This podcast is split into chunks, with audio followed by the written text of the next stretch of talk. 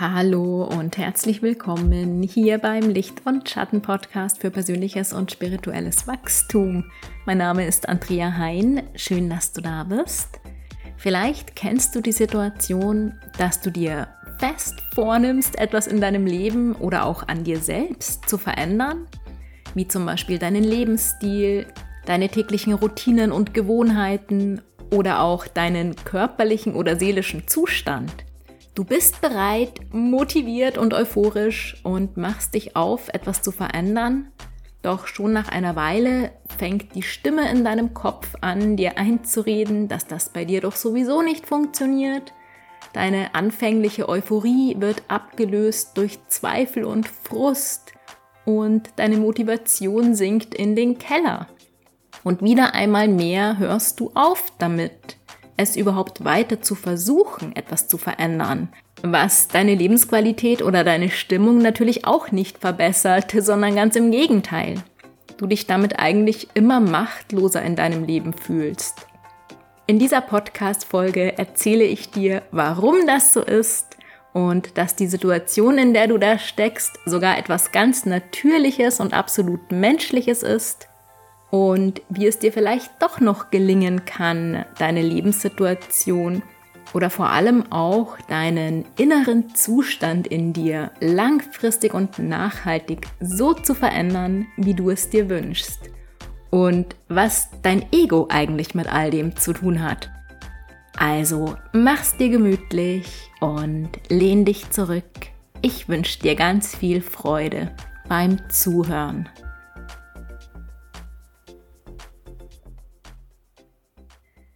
Um heute in diese Podcast-Folge einzusteigen, möchte ich zuerst einmal erklären, was das Ego eigentlich ist und warum dein Zustand, in dem du steckst, hauptsächlich etwas mit deinem Ego zu tun hat. Das Ego steht für das Ich und das Selbst. Es ist also unser Selbstbild und unsere Vorstellung, die wir von uns selbst haben, was oder wer wir sind.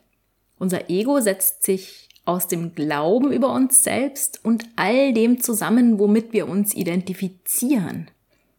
Es ist sozusagen der Teil in uns, der eine Identifikation und etwas Bildliches, eine Gewissheit braucht, was es alles ist, um da sein zu können. Für mich ist das Ego auch das, was uns lebendig und menschlich macht. Du hast eine bestimmte Meinung und ein bestimmtes Bild über dich, wer du bist. Dazu gehört auch deine Vorstellung davon, was du kannst, was du bist, was du kannst, was dich ausmacht. Und diese ganzen Identifikationen, die du hast, also all das, womit du dich identifizierst. Du identifizierst dich wahrscheinlich damit, ein Mensch zu sein. Du identifizierst dich damit, diesen Körper zu haben.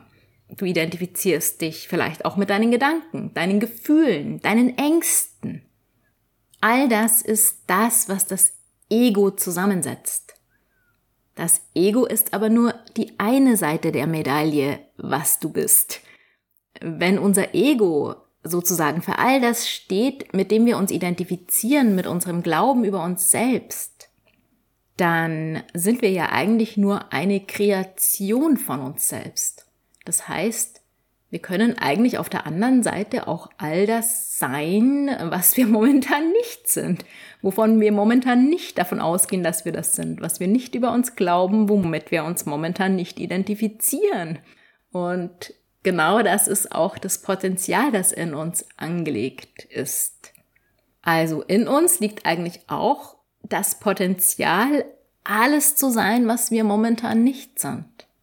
Und dieses alles ist meiner Meinung nach die Seele. Also nicht die Seele in einem psychologischen Sinn, sondern in einem spirituellen Sinn.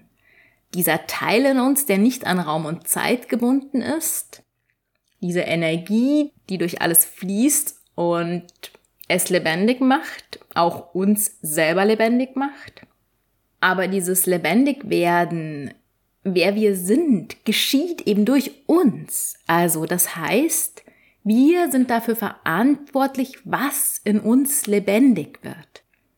Da ich immer wieder mit Menschen konfrontiert werde, die mit Spiritualität nichts anfangen können, die sogar total getriggert werden von äh, dem Wort Spiritualität, möchte ich jetzt hier mal kurz aufklären, was Spiritualität jetzt eigentlich für mich bedeutet. Also ich habe jetzt mal gegoogelt, was es eigentlich offiziell bedeutet. Offiziell bedeutet Spiritualität, sich auf der geistigen Ebene zu befinden und sich vom Materiellen abzuheben. Und ich glaube, genau deshalb ist es auch so negativ behaftet, weil die Menschen, die das ablehnen, vielleicht davon ausgehen, dass sich die spirituellen Menschen von den anderen Menschen abheben möchten. Aber das ist keine Spiritualität. Für mich bedeutet Spiritualität diese andere Seite der Medaille, die wir auch sind, dieser Raum unbegrenzter Möglichkeiten, der sich auf der geistigen Ebene befindet, sich eben da nicht abzuheben von der materiellen Welt, sondern genau das, was geistig alles da ist, durch sich selbst auf die Welt zu holen. Also wir sind ja derjenige, der die Dinge lebendig macht. Wir sind derjenige, der etwas erschafft, der etwas bewirkt, der etwas von dieser geistigen Welt in die materielle Welt bringen kann. All das, was hier auf der Erde entstanden ist, ist durch uns entstanden. Wir sind diejenigen, die dieses Bild der Erde hier entstehen lassen. Die Natur ist die eine Seite von dem, was alles da ist. Die ist sich selbst überlassen. Aber wir sind ja diejenigen, die alles andere erschaffen. Und für mich bedeutet Spiritualität das, was da alles möglich ist. Eigenverantwortlich und selbstermächtigend auf diese Erde zu bringen. Und das ist das genaue Gegenteil von sich abheben von der materiellen Welt, sondern wahrhaft gelebte Spiritualität ist eigentlich sich hier auf der Erde niederzulassen, da zu sein und diese Erde mitzugestalten. Also eigentlich auch all das Gute und Schöne, was möglich ist, auf diese Erde zu bringen. Das bedeutet für mich Spiritualität und ich hoffe mal, falls du zu den Menschen gehörst, die eine Ablehnung gegenüber Spiritualität haben, dass ich dir das damit vielleicht ein bisschen nehmen konnte, denn ich finde es so schade, dass es auch in diesem Bereich diese Spaltung gibt und diese Trennung und fast schon, ja, wie so eine Art bisschen kleinen Krieg gibt. Also, wenn man öffentlich verkündet, dass man einen spirituellen Weg geht und sich viel mit Spiritualität beschäftigt, dann wird man ja fast schon angefeindet von manchen Menschen, was total schade ist, weil die meisten wissen überhaupt nicht, was das eigentlich wirklich bedeutet. Die haben nur dieses Bild im Kopf, dass die spirituellen Menschen sich vielleicht irgendwie abheben wollen, sich als die besseren Menschen sehen. Aber das ist ja überhaupt nicht so. Sondern einen spirituellen Weg zu gehen und Spiritualität ins Leben zu bringen, bedeutet doch nichts anderes, als hier Mensch zu sein und sein Leben eigenverantwortlich und selbstermächtigend zu erschaffen und vor allem auch sich selber eigenverantwortlich und selbstermächtigend zu verändern in einen Menschen, in dem ich mich wohlfühle, in dem ich meine Werte leben kann, in dem ich nicht im Krieg sein muss, in dem ich im Frieden bin, in dem ich innerlich erfüllt bin, in dem ich vielleicht sogar dazu beitrage, diese Welt zu einem besseren Ort zu machen. Aber das muss ja gar nicht sein. Denn wenn man diesen Weg geht, sich aktiv selber so zu verändern, wie man es sich wünscht, dann kommt man oft ganz automatisch in ein Mitgefühl gegenüber den anderen Menschen und sieht die anderen Menschen auch mit ganz anderen Augen und geht damit auch ganz anders mit den anderen Menschen um und trägt damit eigentlich ganz automatisch dazu bei, diese Welt zu einem besseren Ort zu verändern. Also man muss das noch gar nicht selber vorhaben, wenn man diesen Weg geht sondern man bewegt sich eigentlich ganz automatisch in diese Richtung, weil man sich ja praktisch bewusst ist, dass man selber diese Welt mitgestaltet und vor allem sich selber mitgestaltet. Und das ist doch eigentlich nichts Schlechtes. Naja, das war jetzt einfach eine kleine Ausfahrt, die ich hier nehmen wollte. Es ging ja gerade noch darum, was ist jetzt eigentlich genau das Ego und dass wir eben nicht nur das Ego sind, sondern dass wir eigentlich auch noch all das sein können, was wir momentan nicht sind. Und die große Frage ist doch jetzt eigentlich, warum wird das Ego überhaupt zum Problem für uns? Also, was passiert denn eigentlich, wenn sich die Stimme in unserem Kopf einschaltet, dass das doch sowieso bei uns nicht funktioniert, uns oder unser Leben zu verändern, dass wir niemals glücklich werden, wenn sich in uns Gefühle der Machtlosigkeit, der Hilflosigkeit, der Frustration einschalten und wenn wir dann eben aufhören, aktiv etwas an uns oder unserem Leben zu verändern. Was passiert denn da eigentlich in uns? Und das, was da in uns passiert, ist eben das Ego, also das, mit dem wir uns identifizieren. Weil das Ego ist ja das, was uns alles ausmacht. Und wenn wir nicht mehr an dem festhalten, was uns alles ausmacht, wenn wir uns verändern möchten, wenn wir plötzlich zu etwas werden wollen, was wir momentan noch nicht sind, dann ist das für das Ego eine Lebensgefahr, weil damit tun wir ja Teile von uns, die uns ausmachen, weg. Also all die Dinge, die wir eben nicht sein möchten und sind aber momentan noch nicht das, was wir sein möchten. Und das ist wie eine totale Lebensgefahr für unser Ego. Deshalb versucht unser Ego mit den Möglichkeiten, die es hat, und das sind eben Selbstzweifel, negative Gedanken, blockierende Emotionen, uns davon abzuhalten, etwas zu verändern. Das heißt, das Ego wird eigentlich erst dann zu einem Problem, wenn wir uns verändern möchten, wenn wir etwas in unserem Leben verändern möchten. Solange wir das nicht tun möchten, solange wir da sein möchten, wo wir sind, lässt uns das Ego auch in Ruhe.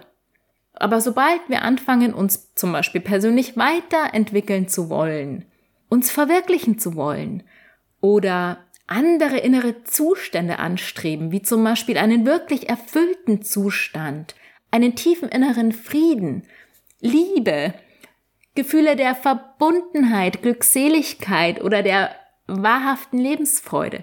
Wenn wir nach diesen Zuständen streben, dann ist das für das Ego die totale Gefahr.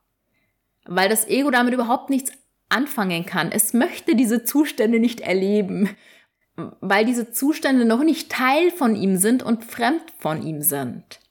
Und alles, was fremd ist, alles, was noch nicht Teil des Ego ist, ist für das Ego eine Gefahr, weil das Ego dann nicht mehr so sein kann, wie es jetzt ist.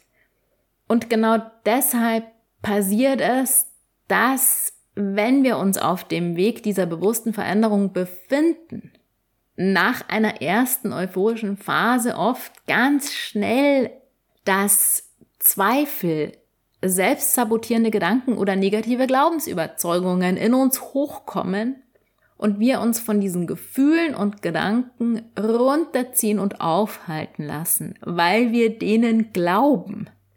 Aber dies sind eben alles die Werkzeuge von unserem Ego, um uns von einer Veränderung abzuhalten. Denn unser Ego ist momentan in dem Zustand, dass es da ist, so wie es ist. Es lebt. Dieser Zustand, das, was dich da alles ausmacht, mit dem du dich identifizierst, das Bild, das du von dir hast, ist sozusagen dein Leben. Also es ist deine Überlebenszone und die ist am sichersten für dein Ego. Hier kennt sich das Ego aus, hier weiß es Bescheid und genau da möchte es bleiben. Und dem Ego ist es dabei total egal, wie du dich damit fühlst. Aber dir ist es nicht egal, weil du eben nicht nur das Ego bist. Wärst du nur das Ego, dann würde dir das reichen. Und allein das ist ja schon der Beweis dafür, dass du nicht nur das Ego bist, sondern dass du eben auch Seele bist. Denn nur weil du auch Seele bist, hast du den Wunsch, etwas zu verändern, hast du eine Sehnsucht danach, etwas anderes zu erleben. Wärst du nur das Ego, könntest du einfach damit leben. Doch tief in dir ist eben auch eine andere Stimme, die dir in leisen Momenten zuflüstert, dass es da noch so viel mehr für dich zu erleben und entdecken gibt. Tief in dir ist diese Sehnsucht nach mehr. Und unsere Sehnsüchte, sind die Wünsche unserer Seele. Deine Seele möchte nicht da bleiben, wo sie ist, sondern sie möchte sich weiterentwickeln, entfalten, Erfahrungen machen. Also dein Ego tut praktisch alles dafür, um dich da zu halten, wo du bist. Und gerade in den Momenten, in denen wir an einer Schwelle der Veränderung stehen, fängt das Ego an, besonders laut zu werden, um uns mit allem, was ihm zur Verfügung steht, aufzuhalten. Das heißt, es fängt an, uns anzulügen, uns zuzutexten und mit Händen und Füßen gegen diese Veränderung anzukämpfen. Und ich denke mal, du kennst diesen Zustand, der da in dir abläuft. Und hier ist es eben ganz wichtig, dass wir uns von diesem Geschrei unseres Egos nicht aufhalten lassen, sondern trotzdem unseren Weg weitergehen. Denn mit jedem Schritt, den wir weitergehen und noch hier sind, wird dein Ego wieder ein bisschen ruhiger, weil es ja erkennt, dass du immer noch da bist. Also nur weil du eine Sache von dir selber aufgibst, das ist ja nichts anderes als die Veränderung deines Zustandes. Du gibst eine Sache von dir selber auf, das ist wie ein kleiner Tod für dein Ego. Du lässt irgendetwas von dir los, was du nicht mehr leben möchtest, wie zum Beispiel ein destruktives Verhalten, wie zum Beispiel eine Gewohnheit, wie zum Beispiel ein destruktives Gefühlsmuster. Also du gibst quasi etwas auf, was du nicht mehr leben möchtest. Und dann füllst du das mit etwas Neuem, was du stattdessen leben möchtest. Und wenn das Neue dann da ist, wenn das etabliert ist, dann fühlt sich das Ego wieder wohl, weil das ja dann wieder dein Sein ist. Das ist ja dann wieder das, womit du dich identifizierst. Und damit ist dein Ego dann wieder beruhigt. Vorhin habe ich dir ja, glaube ich, erzählt, dass das Ego immer da bleiben möchte, wo es gerade ist. Aber hierbei gibt es eine Ausnahme. Die einzige Ausnahme, in der dein Ego nicht da bleiben möchte, wo es ist, also es unbedingt eine Veränderung möchte, ist die Situation, dass sich dein Ego da, wo du gerade bist, nicht sicher fühlt. Also vielleicht kennst du sogar die Situation, in der du total Angst hattest, aber es nötig war, ins Umsetzen zu kommen. Also, du hattest zum Beispiel Angst, hast aber gesehen, dass dein Kind zum Beispiel gerade in Gefahr ist. Also eine Handlung war total dringend erforderlich, weil sonst deinem Kind irgendwie was passiert wäre. In diesen Momenten handeln wir sofort, obwohl wir Angst haben. Und das ist auch unser Ego, das da handelt, weil sich da der Überlebenstrieb einschaltet. Und dieser Überlebenstrieb, der kann sich eben so krass in uns einschalten, dass wir sofort ins Tun kommen. Und da will das Ego dann überhaupt nicht da sein, wo es ist, sondern es will sofort weg von der Situation, wo es gerade ist. Und dahin, wo es glaubt, sicher zu sein. Und ganz oft geschieht das auch bei Liebesdramen, bei Trennungen. Wenn ein Partner den anderen verlässt und diese Situation äh, bringt den verlassenen Partner total aus der Bahn. Er fühlt sich da, wo er ist, überhaupt nicht mehr sicher und möchte unbedingt zu seinem Partner hin. Das ist auch diese Situation, dass das Ego sich da, wo es ist, nicht sicher fühlt. Es denkt, es ist beim anderen sicher. Diese Angst kommt ja auch total oft bei Menschen hoch, die Verlustängste haben. Also ganz unabhängig jetzt mal von einer Trennung. Es reicht eine räumliche Trennung vom Partner. Es reicht, dass der Partner sich verspätet, in diesen Momenten fühlt sich dann das Ego da, wo es ist, nicht mehr sicher, weil es die ganze Zeit denkt, dass es beim anderen sicher ist. Aber dieses Angstmuster ist natürlich ein Angstmuster aus der Kindheit, denn heute sind wir da sicher, wo wir sind. Unser Leben ist da gesichert, wo wir sind. Wir müssen nicht zum anderen, um zu überleben. Aber das Ego weiß das eben nicht. Das Ego denkt, es ist beim anderen sicher, wenn wir ihm nicht beibringen, dass es bei uns sicher ist. Aber jetzt ging es ja gerade darum, dass wir, wenn sich unser Ego in diesem Moment eben da, wo es ist, nicht sicher fühlt, dass uns das in eine extrem schnelle Handlung und Umsetzung bringen kann. Und das sieht man tatsächlich auch ganz oft bei erfolgreichen Menschen. Also die Menschen, die in einem weltlichen Sinn erfolgreich sind, sind häufig nicht so erfolgreich, weil sie die Dinge entspannt und in Liebe machen, sondern weil sie von diesen Existenzängsten angetrieben werden. Und diese Angst von unserem Ego, nicht zu überleben, ist einer der stärksten Antriebe, den es in uns gibt. Nur kann der eben in zwei verschiedene Richtungen laufen. Zum einen kann er uns extrem aufhalten, wenn das Ego sich da, wo es jetzt ist, sicher fühlt und sich einfach nicht verändern möchte. Und zum anderen kann es uns aber auch extrem antreiben, wenn sich unser Ego da, wo es jetzt ist, nicht sicher fühlt. Und beide Zustände sind aber keine entspannten oder besonders erfüllten Zustände. Was eigentlich das Wichtigste an diesen Zuständen ist, ist, dass sie mit der Wirklichkeit häufig gar nicht so viel zu tun haben. Das heißt, die Angst unseres Egos, dass da Alarm schlägt, ist meistens unbegründet.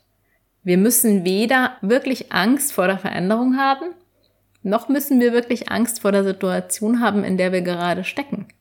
Meistens ist das überhaupt alles gar nicht so schlimm, riskant oder furchterregend, wie es unser Ego sieht. Und wie können wir denn nun Herr dieser ganzen Lage werden? Es ist eigentlich ganz einfach, denn du kannst dir dein Ego ungefähr vorstellen wie ein kleines, quengelndes Kind, das sich unbedingt durchsetzen möchte. Es fängt an zu nerven, es wird immer lauter und penetranter, Irgendwann fängt es an, wild um sich zu schlagen, es wird wütend, wenn es seinen Willen nicht durchsetzen kann, schmeißt sich auf den Boden und möchte mit diesem ganzen Verhalten eigentlich nur Aufmerksamkeit bekommen. Dieses ganze Verhalten des Egos zielt immer darauf ab, sicher zu sein, versorgt zu sein, satt zu sein, es bequem zu haben. Und wenn es diese Bedürfnisse gestellt bekommt, dann ist es ruhig, entspannt und zufrieden. Deshalb macht es auf jeden Fall Sinn, gerade in diesen Momenten, in denen dein Ego so laut wird, in denen es versucht, dich aufzuhalten oder extrem anzutreiben. Es kann ja immer in beide Richtungen laufen. Dass du dann in diesen Momenten stehen bleibst, innehältst, dich selbst beruhigst, atmest dir vielleicht auch mal den Raum gibst, so richtig wütend sein zu können oder dich weinen zu lassen. Manchmal hilft es auch, den Körper in eine Bewegung zu bringen, um den Körper mal so richtig auszupowern und zu ermüden, wie das bei den Kindern ja auch ist. Die Kinder, wenn wütend sind, die schreien rum, schlagen wild um sich, bis sie total erschöpft sind und dann schlafen sie meistens ganz friedlich ein. Also genau in dem Stil können wir auch mit unserem Ego arbeiten. Auf jeden Fall hilft es eben immer, diesen Film, in dem wir da stecken, zu unterbrechen, denn dieser Film ist nicht unbedingt die Realität. Sich selbst in diesen Momenten zu unterbrechen und dir dann das zu geben, was du einem Kind, das in dieser Situation ist, geben würdest. Als ein gesunder und liebevoller Erwachsener.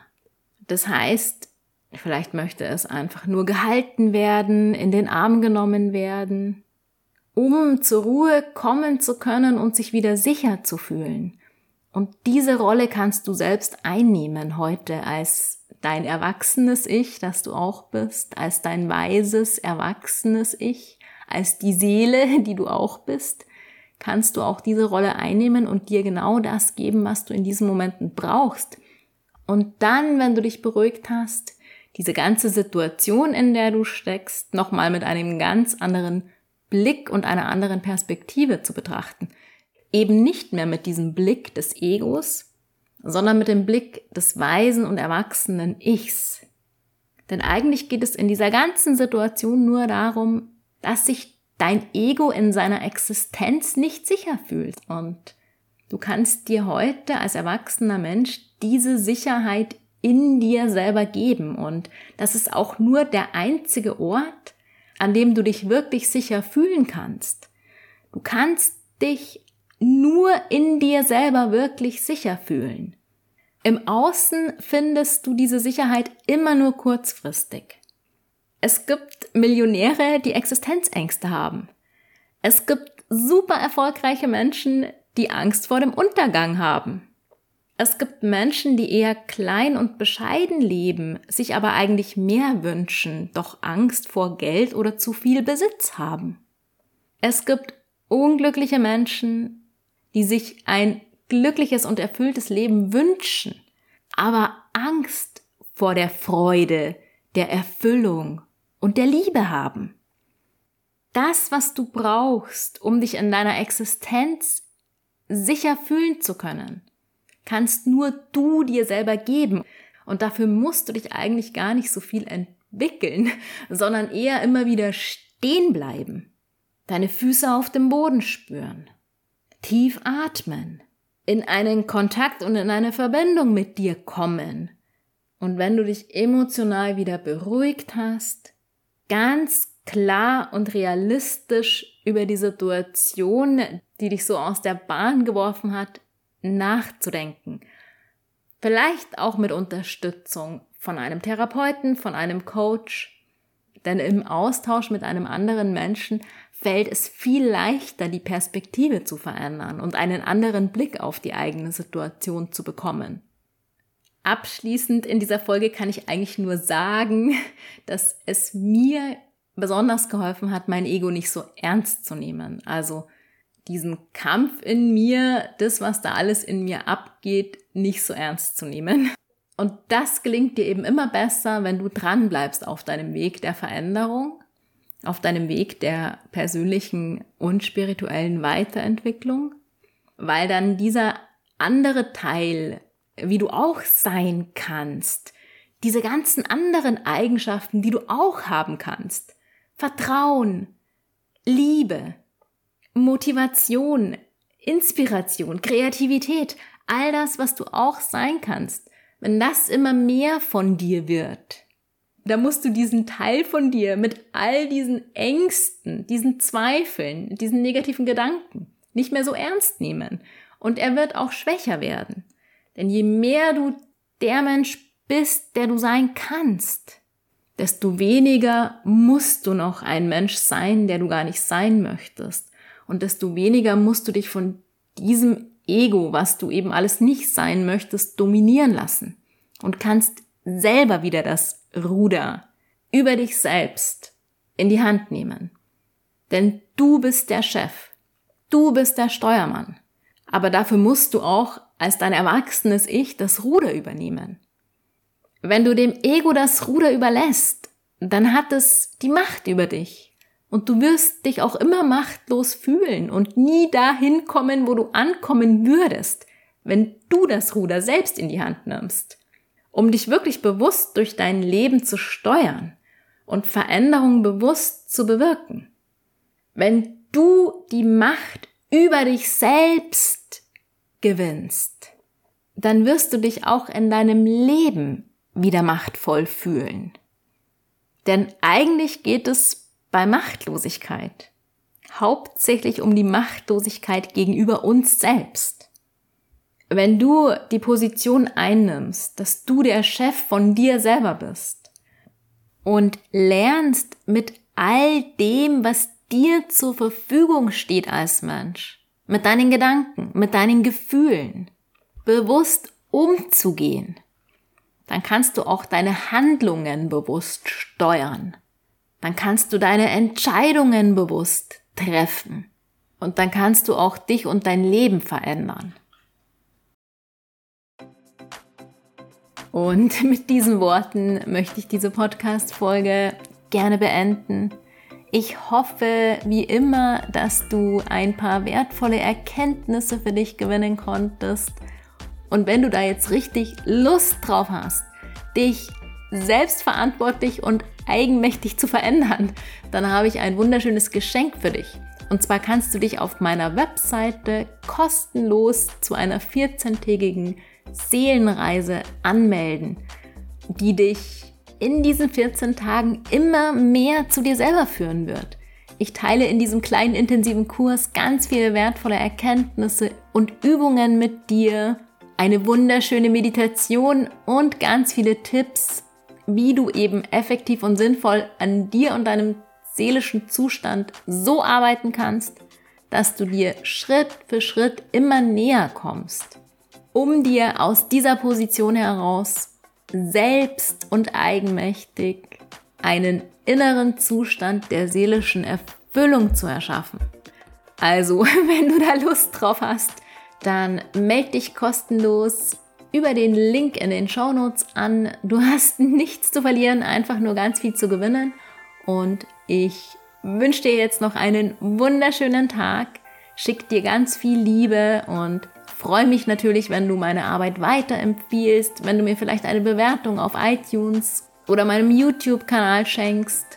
Vielen herzlichen Dank dafür und alles, alles Liebe für dich. Die Liebe in mir grüßt die Liebe in dir.